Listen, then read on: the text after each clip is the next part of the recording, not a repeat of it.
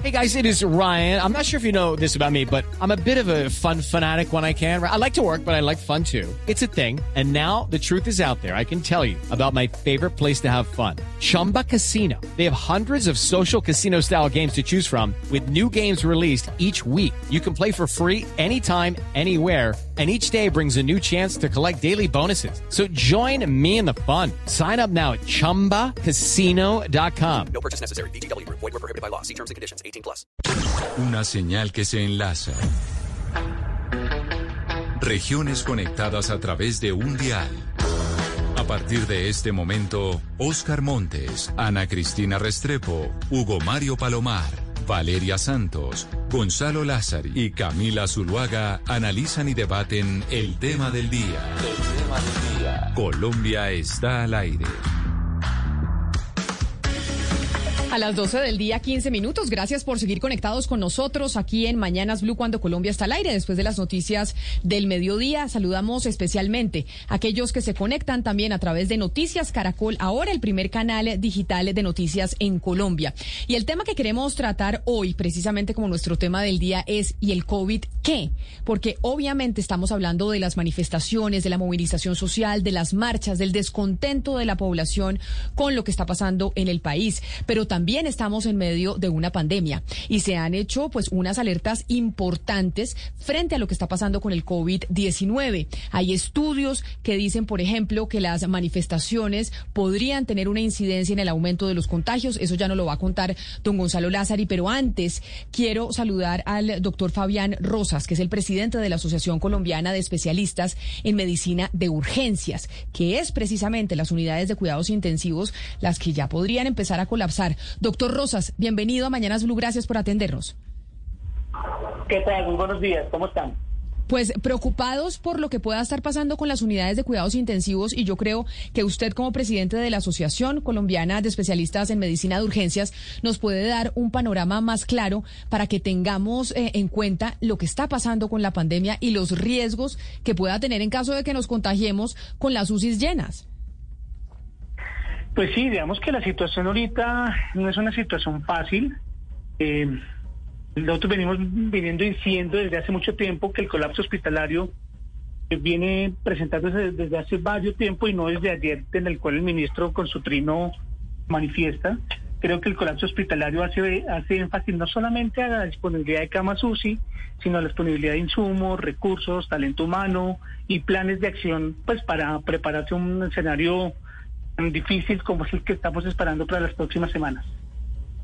Pero entonces ustedes lo que recomiendan es que en medio de la situación que estamos viviendo, si usted dice ya la situación es de verdad crítica en las unidades de cuidados intensivos, ¿qué es lo que recomiendan entonces, doctor Rosas? Recomendamos hacer una gestión adecuada de todos los recursos, los recursos Ay, se me fue el, doctor Rosas a ver si, yo no sé qué es lo que hemos tenido con la comunicación, los problemas que hemos tenido, pero Gonzalo, antes de eh, retomar la comunicación con el doctor Rosas, hablemos del estudio que sacó la Universidad de Oxford sobre los contagios y la investigación que hizo alrededor de las marchas del Black Lives Matter en Estados Unidos, que también fue en medio de la pandemia. Publicado el mes de, en el mes de diciembre, Camila, en el volumen 42, el número 4, la Universidad de Oxford y su Instituto de Salud publicó lo siguiente. Un estudio que certifica que en ocho ciudades de los Estados Unidos el aumento de casos de coronavirus fue drástico tras las protestas eh, del Black Lives Matter. Hicieron un estudio, Camila, durante 30 días en el que evidenciaron que la, el poco distanciamiento, la no utilización de mascarillas en medio de las protestas incrementó aumentaron de manera drástica el número de contagiados y el RT dentro de estas ciudades. Por ejemplo, en Atlanta, eh, la estimación diaria de crecimiento de casos de coronavirus era del 1.88%. Luego de las protestas, ese crecimiento eh, subió al 6.12%. Lo mismo Jackson, eh, en Jacksonville, del 1.89% subió al 34% en cuanto a infección En Orlando pasó lo mismo, en Miami pasó lo mismo, en Seattle pasó lo mismo. Entonces, lo que certifica este estudio de Oxford, repito, que fue publicado en el mes de diciembre del año pasado, es que efectivamente las protestas por el Black Lives Matter, por el asesinato de George Floyd, sí influyeron en el crecimiento de los casos en los Estados Unidos, al menos en ocho ciudades. Y con esa información que tenemos de una experiencia internacional en medio de las manifestaciones, uno dice, bueno, aquí nosotros llevamos dos semanas con manifestaciones perfectamente legítimas, pero estamos en medio de la pandemia y nos está diciendo el doctor Rosas, con quien retomamos la comunicación, que la situación en las unidades de cuidados intensivos es crítica, porque es que no hay tanto espacio para nuevos eh, pacientes, doctor Rosas. Entonces usted lo que nos estaba diciendo es que, ¿cuál es la recomendación? ¿Qué es lo que se debe hacer? Veamos, este poder tener una adecuada gestión de los recursos que tenemos, que eh, no solamente la disponibilidad de camas, sino que tengamos un centro único de, de comando y control y comunicación en todo el país que sea liderado por el Ministerio de Salud, en el cual podamos derivar los pacientes que requieren unidades de cuidado intensivo, que están por fuera de ellas, que están en salas de cirugía, en unidades de urgencias, en hospitalización y poder ser derivados a esas unidades de cuidado intensivo. Eso por un lado, soportando adecuadamente el talento humano que se requiere para ello. Para eso, desde el principio de la pandemia, se pasó una iniciativa al Ministerio de Salud dada y liderada por la Asociación Colombiana de Medicina Intensiva, en el cual se tomaba las otras especialidades médicas que apoyaban al cuidado crítico de estas pacientes, de estos pacientes, como es el modelo piramidal eh, que, que, fue propuesto al ministerio. Entonces, digamos que hay muchas estrategias que se pueden hacer de forma nacional, no regional. Pero mire, doctor Rosas, o sea que no existe ese centro de información donde desde un punto se dice quién va a tener UCI y quién no la va a tener. Entonces, ¿cómo lo están manejando hasta hoy? Lo están haciendo de forma regional liderado por los centros reguladores de urgencias, pero si en Bogotá se acaban las camas, ¿por qué no hacen un centro comando nacional para poder ubicar a los pacientes en otras regiones? Pero déjeme saludar a Dione Cruz, doctor Rosas, que es la presidenta de la Asociación Colombiana de Salud Pública. Doctora Cruz, bienvenida. Gracias por estar con nosotros. Gracias a ti, querida Camila, un placer. A toda tu audiencia, un saludo muy especial. Con esto que nos dice el doctor Rosas, pues preocupa mucho la situación de las unidades de cuidados intensivos que están escasas con lo que estamos viviendo en estos momentos de las manifestaciones. Estamos en el peor momento de la pandemia. ¿Quiere decir que vamos a tener una situación mucho más crítica en dos semanas que veamos los efectos de las marchas en términos de contagios? Claro que sí, querida Camila. Ya hoy estamos viviendo una situación de colapso hospitalario en buena parte del país. No gratuitamente tenemos ese indicador del 84% de ocupación de unidades de cuidados intensivos a nivel nacional, pero hay varias ciudades y departamentos de Colombia que presentan un indicador mucho peor. Está la capital de la República, está la ciudad de Cali, el departamento de Valle del Cauca, el departamento de Atlántico, la ciudad capital Barranquilla. Tenemos una situación realmente compleja en Santander. Es decir, esto es un problema nacional y sin duda alguna estamos eh, de cara a lo que va a ser el impacto de las movilizaciones que hemos tenido en las últimas semanas. Entonces, el llamado, por un lado, que queremos elevar desde la Asociación Colombiana de Salud Pública al Gobierno Nacional, es que acometamos todos los canales de diálogo y de concertación nacional con el Comité Nacional del Paro y todas las organizaciones que están movilizadas hoy, porque estamos realmente poniendo en riesgo la salud y la vida de nuestros compatriotas, el sistema sanitario ya está colapsado y tenemos que ser muy conscientes de ello. Por supuesto, pedir ayuda internacional. Nosotros no podemos solos, necesitamos misiones médicas internacionales de los países que están a la vanguardia, que ya han expresado su deseo de apoyarnos y acelerar, querida Camila, el Plan Nacional de Vacunación que está bastante lento a pesar de todos los esfuerzos.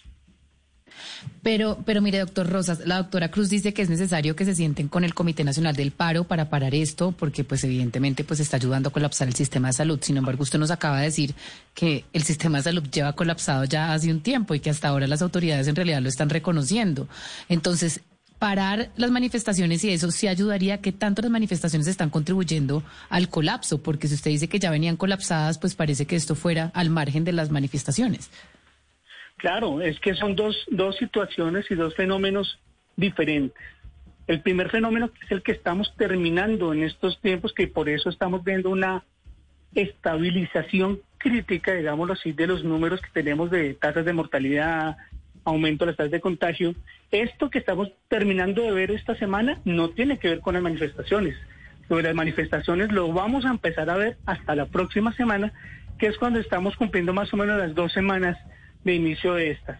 Entonces, el sentarse y tener una concertación, una, un, diálogo eh, fluctuante entre, entre el Comité de Paro y el Gobierno Nacional, por supuesto que ayudaría mucho a un corto plazo, por supuesto que sí. Entonces también es un llamado a la responsabilidad, al autocuidado en las manifestaciones.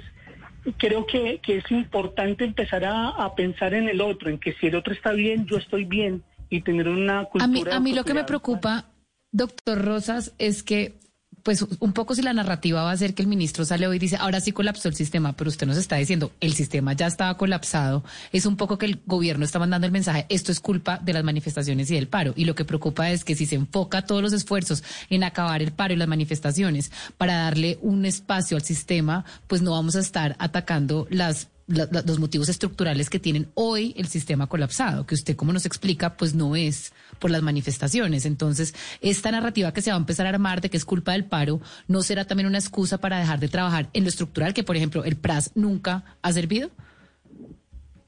que tenemos que tener en cuenta una base cultural que no hemos tenido y es la, la cultura del autocuidado. Y posiblemente eso que estamos viendo, y reitero, no es lo que estamos, lo que estamos esperando encontrarnos la próxima semana con, con, con los resultados del paro. Esto que estamos teniendo hoy, con 490 muertos diarios, con más de 5 mil casos nuevos de contagios, no es por el paro. Lo del paro lo vamos a empezar a ver y posiblemente estos números van a empezar a aumentar, que los vamos a empezar a ver la próxima semana. Que si el gobierno nacional se sienta con la mesa de, de diálogo con el, con el comité de paro, claro que nos puede ayudar. Por supuesto que sí, pero lo que está pasando hoy es una foto que no tiene nada que ver con las manifestaciones. Es una foto de una irresponsabilidad colectiva de toda la comunidad, una, una irresponsabilidad también de falta de planeación del gobierno, tanto nacional como regional. Pero si lo que estamos viviendo hoy no tiene nada que ver con el paro, la pregunta sería para Juan Carlos Giraldo, que es el director general de la Asociación Colombiana de Hospitales y Clínicas, a quien le doy la bienvenida también a Mañanas Blue el día de hoy. Quiere decir que la situación que se va a vivir en los hospitales y en las clínicas en las semanas que vienen, en donde sí se va a sentir el impacto del paro, van a ser mucho peores de las que se están viendo hoy y de la que nos está y la, la que nos está describiendo el doctor Rosa, señor Giraldo. Camila, bu- buenas tardes para usted y para toda la audiencia. Eh, mire, pues yo no me quiero concentrar tanto en esta eh, discusión sobre si ya colapsamos o no. Yo solamente digo que el sistema hospitalario, el sistema de salud hasta el momento ha pasado por los dos primeros picos y debo decir que estábamos a punto de, de soportar el embate del tercer pico con la capacidad que habíamos logrado instalar. Hoy tenemos un 85% de ocupación. En los peores momentos hemos llegado a casos como en Antioquia, 98%, a lo que estamos viendo hoy en Bogotá, 94, 96%, y pensábamos que lo íbamos a superar. Pero infortunadamente, Camila, yo sí debo decir, más allá de si se define que hay colapso o no, que lo queremos evitar al máximo con todo lo que estamos haciendo, yo sí debo decir, el tema de las manifestaciones no es el tema de las manifestaciones, es el tema de las aglomeraciones y tiene un doble efecto que no se ha contemplado hasta, hasta ahora en esta conversación. El primero es el obvio que nos va a llegar con el aumento de contagio de COVID y esa es la presión que vamos a tener en, los próximas, en las próximas semanas. Pero tiene un problema adicional, Camila, y es que usted ve las marchas, ve que aquí hay mm, riñas, ve que hay enfrentamientos, ve que hay peleas, ve que también hay movilizaciones gigantescas, por ejemplo, de motociclistas, y eso genera trauma, accidentalidad, embriaguez y otra cantidad de problemas adicionales que causan el siguiente efecto.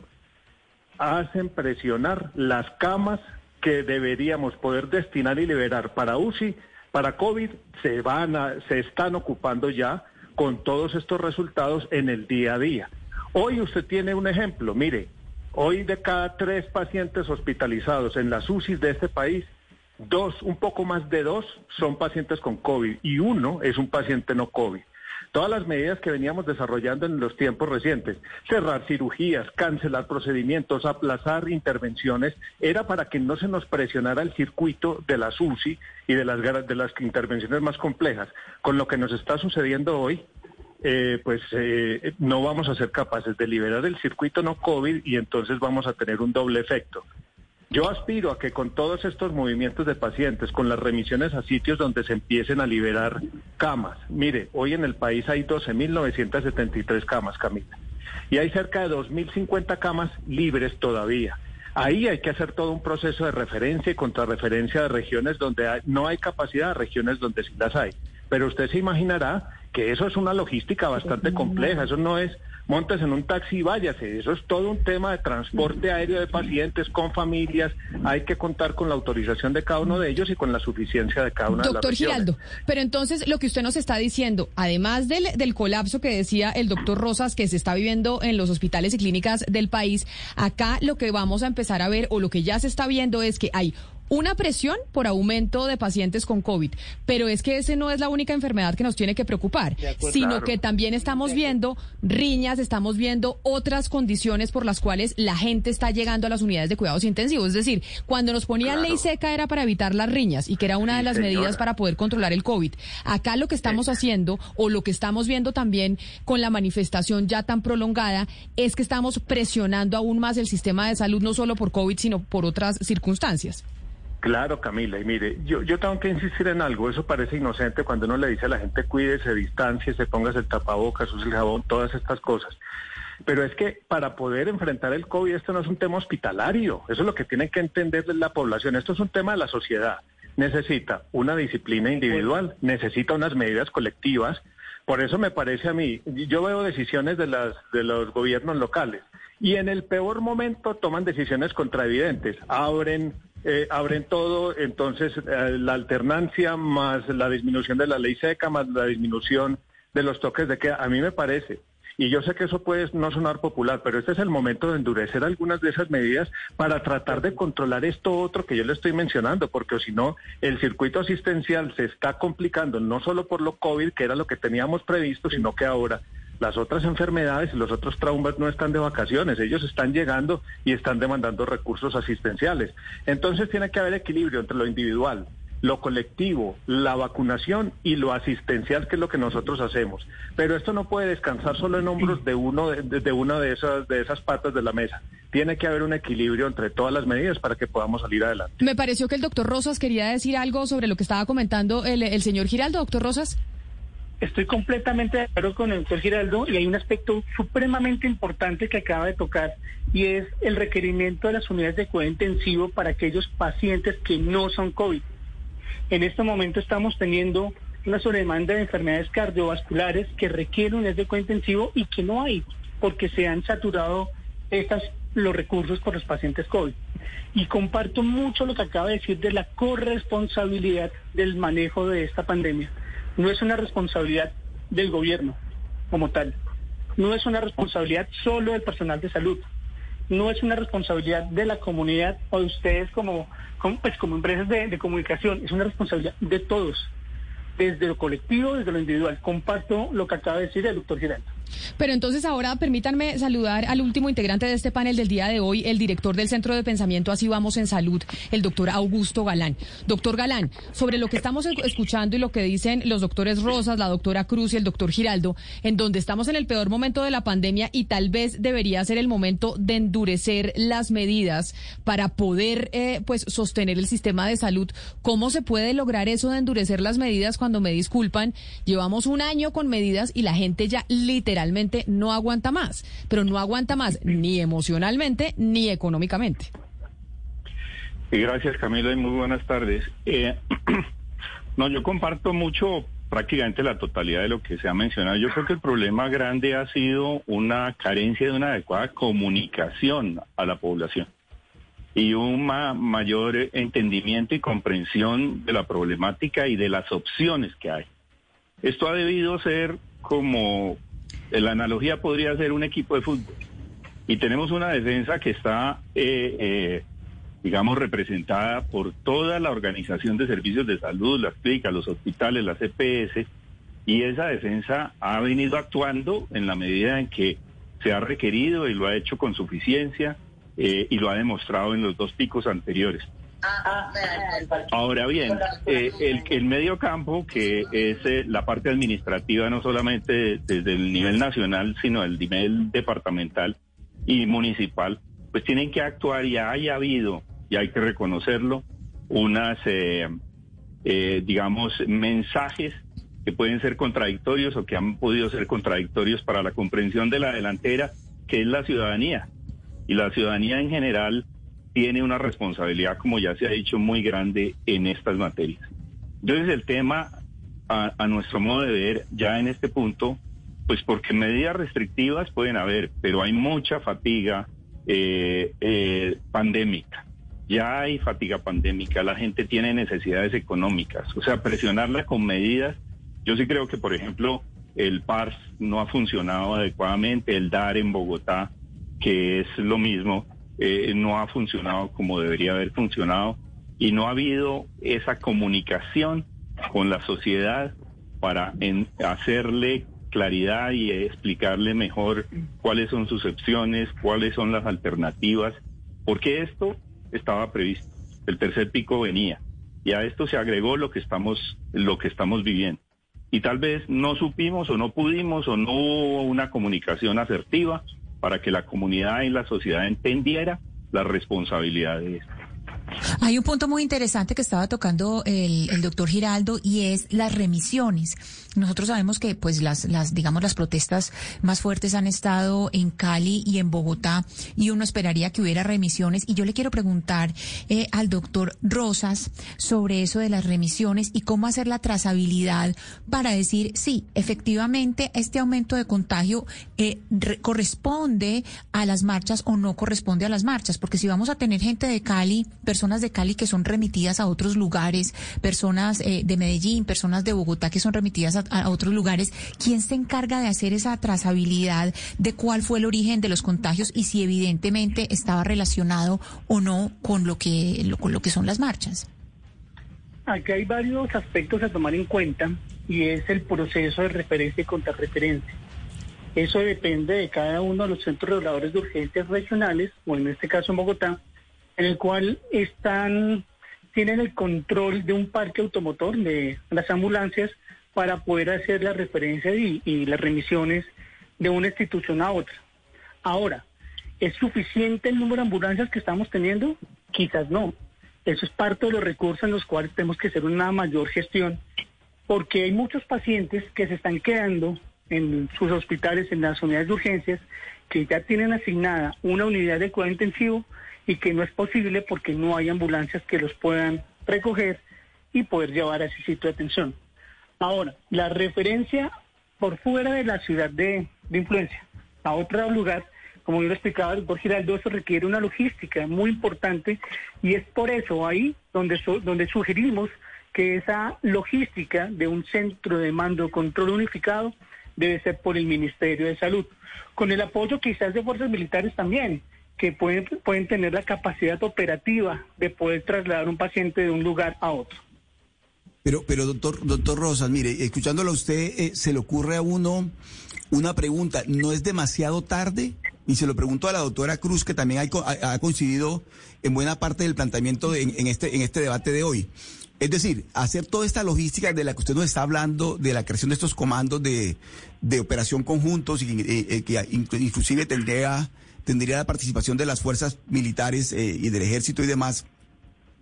Pensar en eso hoy no es demasiado tarde. Es decir, cuando ya estamos en presencia de unas marchas en todas las principales ciudades del país y que a la vuelta de unas semanas lo que hoy en día es dramático, que son las unidades de cuidados intensivos saturadas, podría ser mucho peor a la vuelta de unas semanas. Entonces, escuchándolos a ustedes, la pregunta que uno le surge es, ¿ya no es demasiado tarde? Es decir, ¿ya no estamos reaccionando demasiado tarde ante la situación, doctora, doctora Cruz?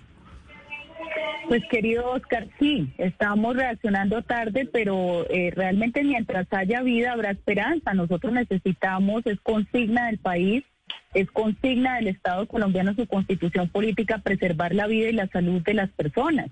Y tenemos que agotar todos los esfuerzos para ello. Y eso implica eh, acometer todas las tareas. Por ejemplo, nosotros tenemos que incrementar la capacidad diagnóstica. Colombia ocupa el lugar número 98 del mundo realización de pruebas por millón de habitantes. Estamos muy abajo. Eso quiere decir que el subregistro es muy alto. El tema de los estudios genómicos, solamente hemos hecho, querido Oscar, 954 estudios genómicos en los cuales hemos encontrado 61 linajes diferentes del virus.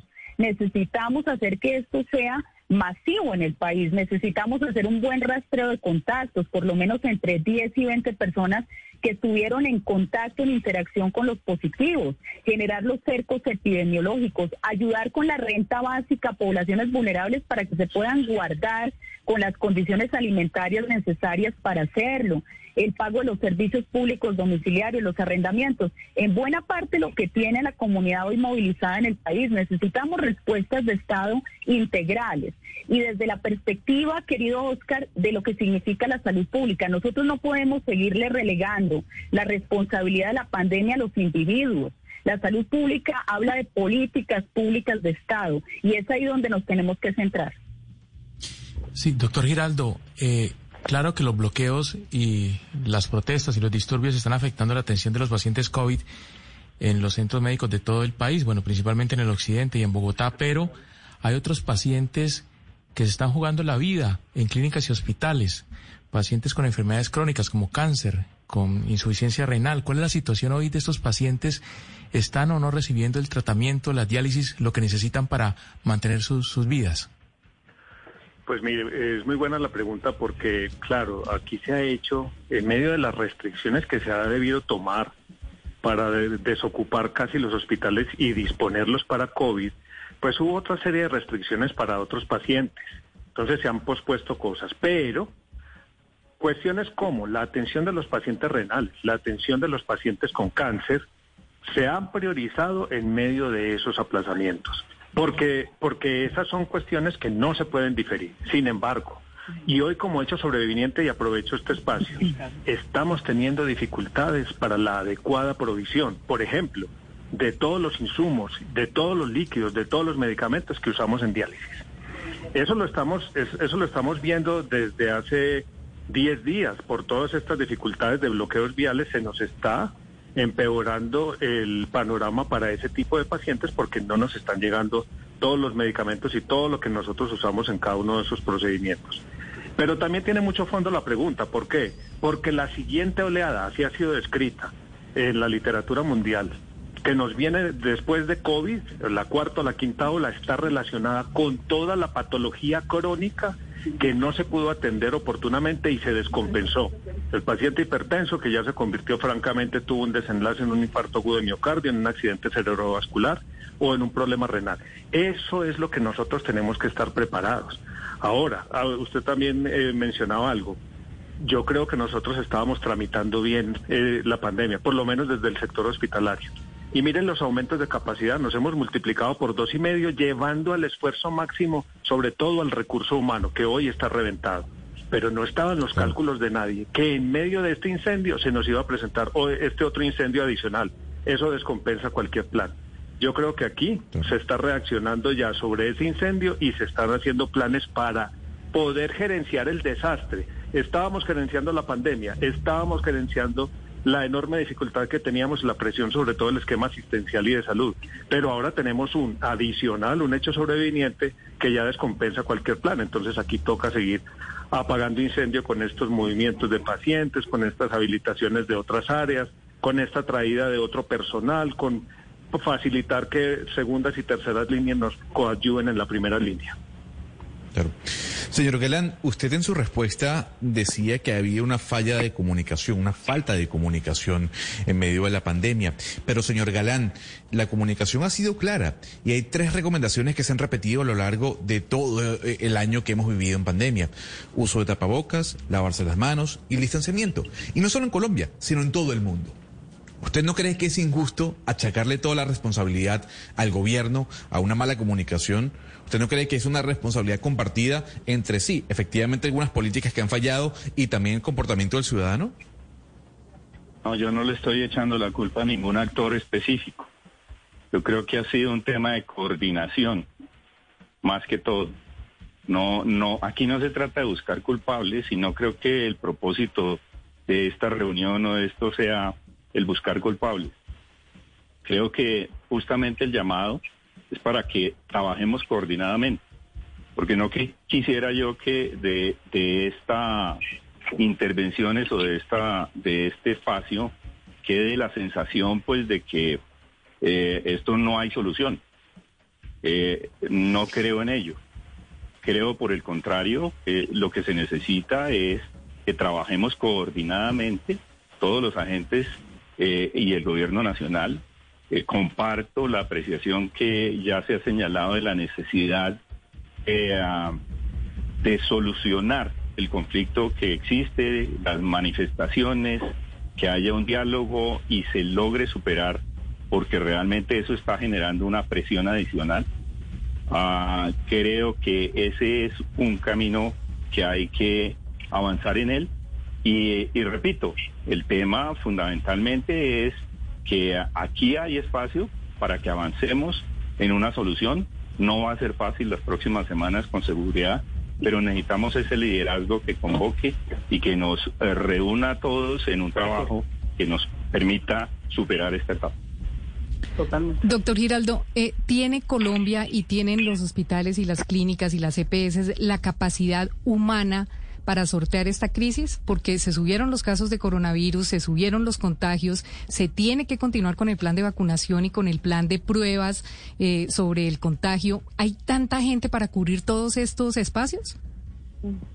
No, Diana, yo creo que ya llegamos al... Y, y ese, es, ese, ese es como el centro de la discusión de aquí para adelante, porque mucha gente piensa que esto simplemente se, se resuelve comprando, importando más equipos, trayendo más camas y habilitando más espacios.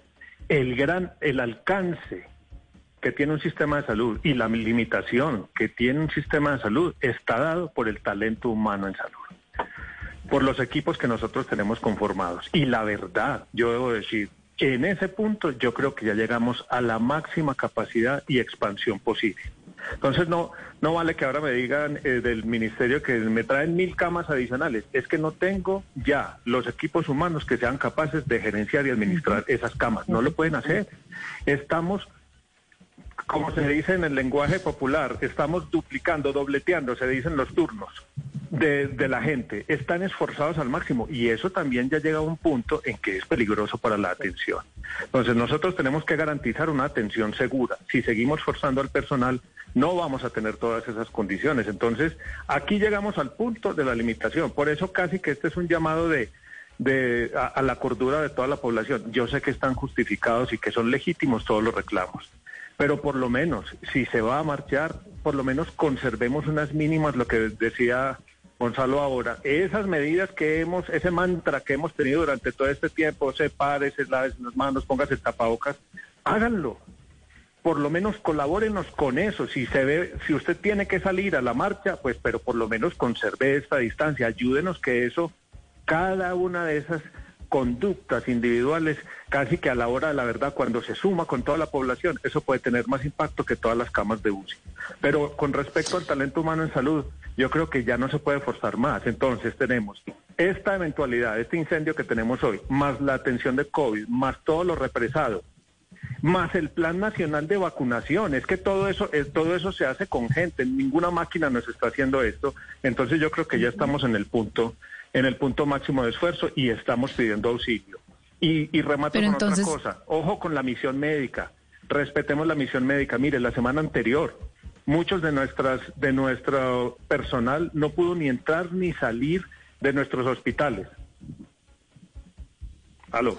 Pues muy preocupante, no, muy preocupante lo No que está diciendo usted, doctor. los doc- hospitales y no pudo rotar el, el no pudo rotar el turno. Eso sobre el cansancio acumulado nos generó otras otros momentos de cansancio que, que todavía lo está pagando el recurso humano. Entonces, Pero entonces que, podríamos pues, de pronto, según lo que usted dice, doctor Giraldo, y le quiero preguntar a la doctora Cruz, si el problema también está en la capacidad de, de, pues, de la mano de obra de los médicos, o sea, de la cantidad de médicos que hay, etcétera. Y a usted, el, el doctor Giraldo nos está planteando un escenario pues catastrófico que es el real al que llegamos. ¿Cuál sería el plan de choque? ¿Podríamos importar médicos, de pronto retomar retomar eh, la idea del alcalde de Cali en un momento de llamar a una misión médica de Cuba, eh, pedir apoyo a Estados Unidos, empezar a abrir eh, hospitales de campaña, habilitar hoteles, mejor dicho, ya colapsó el sistema. Ahora, ¿qué vamos a hacer? ¿Qué se puede hacer?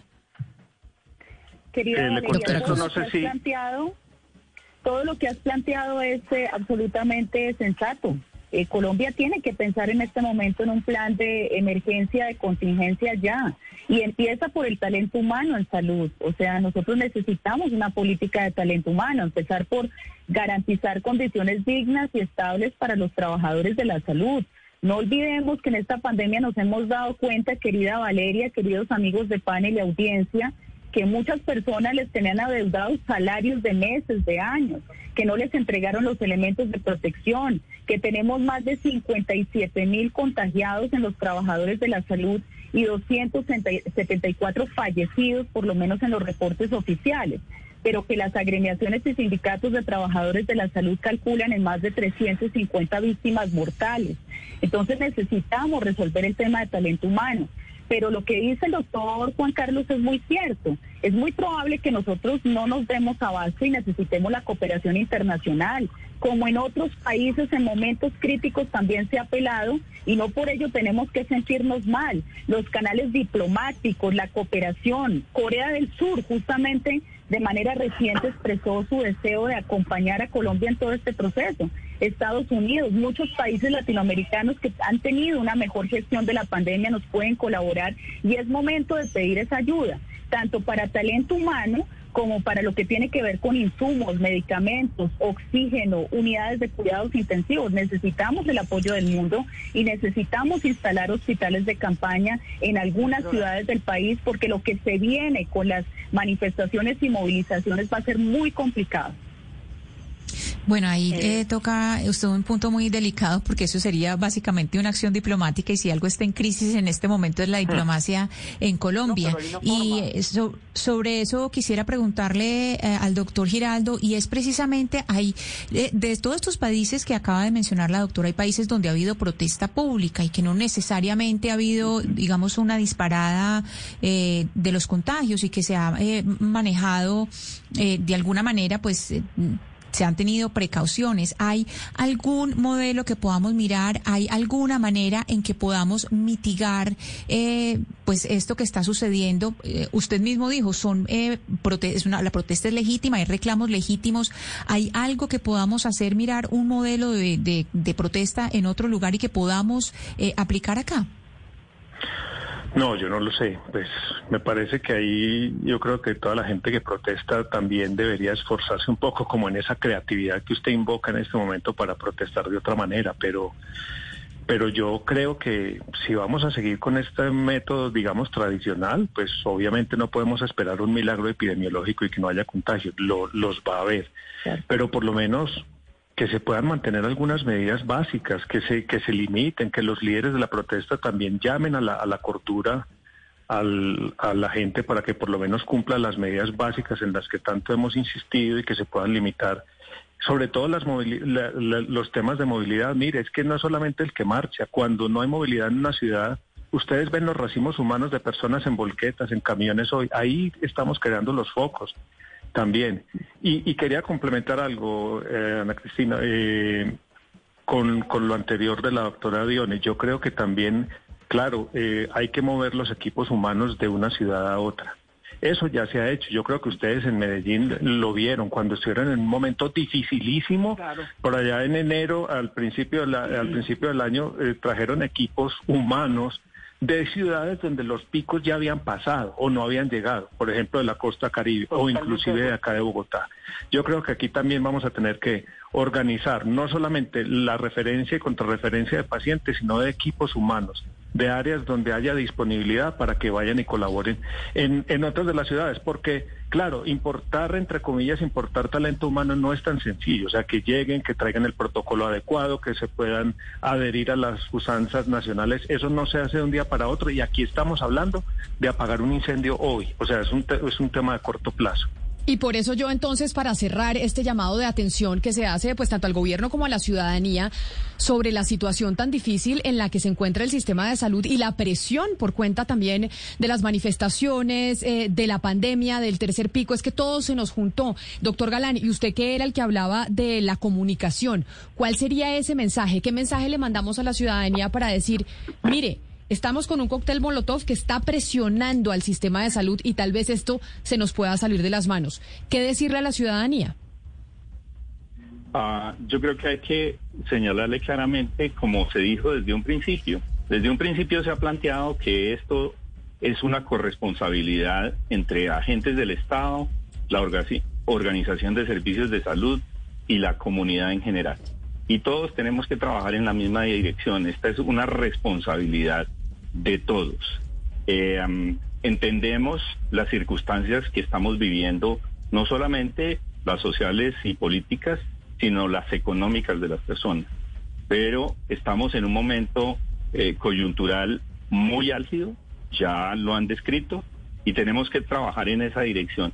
Ah, yo creo que desde el gobierno nacional, pero también desde las organizaciones civiles, desde los medios de comunicación, tenemos que trabajar todos en esa dirección, de comprometernos a que esto que se ha mencionado, esas, esas tres medidas esenciales y básicas que impactan sustancialmente eh, el manejo de esta pandemia y, lo, y se ha dicho desde un principio, pues son una realidad.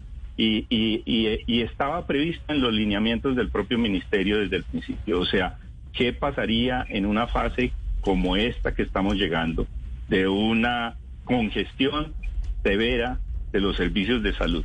Tenemos la capacidad de responder, pero tenemos la necesidad de la colaboración de la ciudadanía para ello. Pues es la situación que se está viviendo en el sector salud y por eso queríamos hablar con eh, los expertos, con los directamente involucrados, con ese sector que hoy se está viendo más presionado que en ningún otro momento durante esta pandemia del COVID-19. Al doctor Fabián Rosas, a la doctora Dione Cruz y a Juan Carlos Giraldo Valencia, por supuesto al doctor Augusto Galán. A los cuatro, mil gracias por haber estado hoy con nosotros aquí en Mañanas Blue hablándonos de el COVID qué, porque no se nos puede olvidar que en estos momentos estamos en una pandemia. La noticia del momento en Blue Radio. Y hasta ahora, 12 del día, 56 minutos, tenemos noticia del momento que llega desde la Corte Suprema de Justicia. Asdrúbal Guerra, ¿qué es lo que está pasando en la Corte y tiene que ver con el caso de Jesús Santrich? Camila, muy buenas tardes. Pues a pesar de ser prófugo de la justicia, la Corte Suprema de Justicia acaba de emitir concepto favorable a la extradición del disidente guerrillero Seusis Pausis, alias Jesús Santrich, solicitada por el gobierno de los Estados Unidos para que comparezca en juicio por delitos de narcotráfico ante la Corte para el Distrito Sur de Nueva York. La sala penal de la Corte aseguró que la circunstancia de no encontrarse privado de la libertad por decisión que en su momento adoptó la JEP no inhibe al alto tribunal de conceptuar favorablemente, pues en el caso de los ciudadanos de nuestro país se presume su permanencia en suelo colombiano.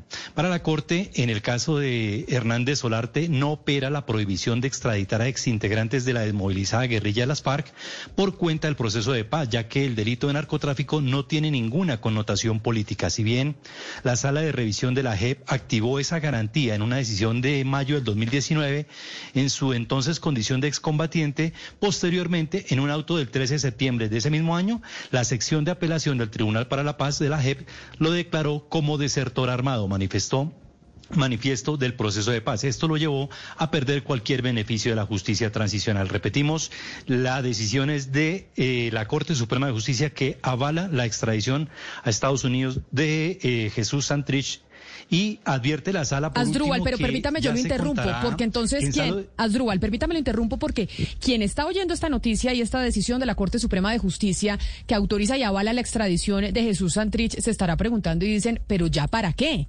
¿Ya para qué la, autorización de y, avalar la, la, extradición de Jesús Santrich cuando Jesús Santrich ya se ha conocido que no está en territorio colombiano?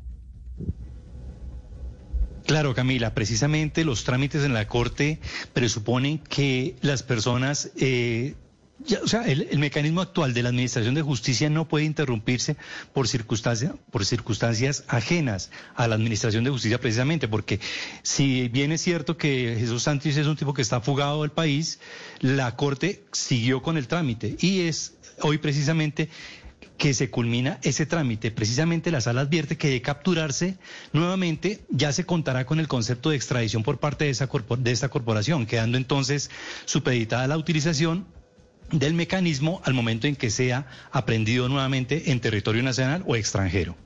Pues es la noticia del momento. Asdrúbal Guerra, mil gracias desde la Corte Suprema de Justicia. Y también tenemos otra triste noticia en estos momentos del entretenimiento. Ya se empieza a, a, confirmar la muerte de uno de los artistas pues, más icónicos que hemos tenido en el país, en, eh, en el teatro y en la televisión, Diana, y es la muerte del gordo Benjumea. Sí, Carlos, el gordo Benjumea, ya están los artistas y ya están las personas del espectáculo lamentando el fallecimiento de Carlos el gordo Benjumea. Él venía algo enfermo hace algún tiempo, ya se encontraba en mejores condiciones, pero pues lamentablemente hoy se registra la muerte de Carlos el Gordo Benjumea. Tristeza para la televisión colombiana. Y una última noticia del momento, en estos momentos en Cali, Hugo Mario, ¿se levanta la mesa de los jóvenes en el Valle del Cauca? Sí, eh, Camila, se frustró la instalación del Pacto por la Juventud que estaba programado para esta mañana. Los jóvenes decidieron retirarse del coliseo en donde se adelantaba este evento con la presencia de ministros y funcionarios del gobierno porque aseguraron que estaban atacando o que estaban siendo atacados por la fuerza pública en algunos puntos de concentración, situación que según el gobierno no es verdad, se frustra ah, por el momento pues el inicio de este pacto por la juventud. Es la una de la tarde en punto. A ustedes gracias por haber estado con nosotros conectados hoy aquí en Mañanas Blue. Terminamos con noticias, pero queríamos hacer ese llamado sobre la realidad del COVID-19 en el país, el tercer pico de la pandemia, una situación muy delicada que está afrontando el sistema de salud en estos momentos. Es la una de la tarde en punto. Llegan nuestros compañeros de Meridian. With the Lucky Land slots, you can get lucky just about anywhere. This is your captain speaking. Uh, we've got clear runway and the weather's fine, but we're just going to circle up here a while and uh, get lucky. No, no, nothing like that. It's just these cash prizes add up quick. So I suggest you sit back, keep your tray table upright, and start getting lucky. Play for free at LuckyLandSlots.com. Are you feeling lucky? No purchase necessary. Void where prohibited by law. 18 plus terms and conditions apply. See website for details.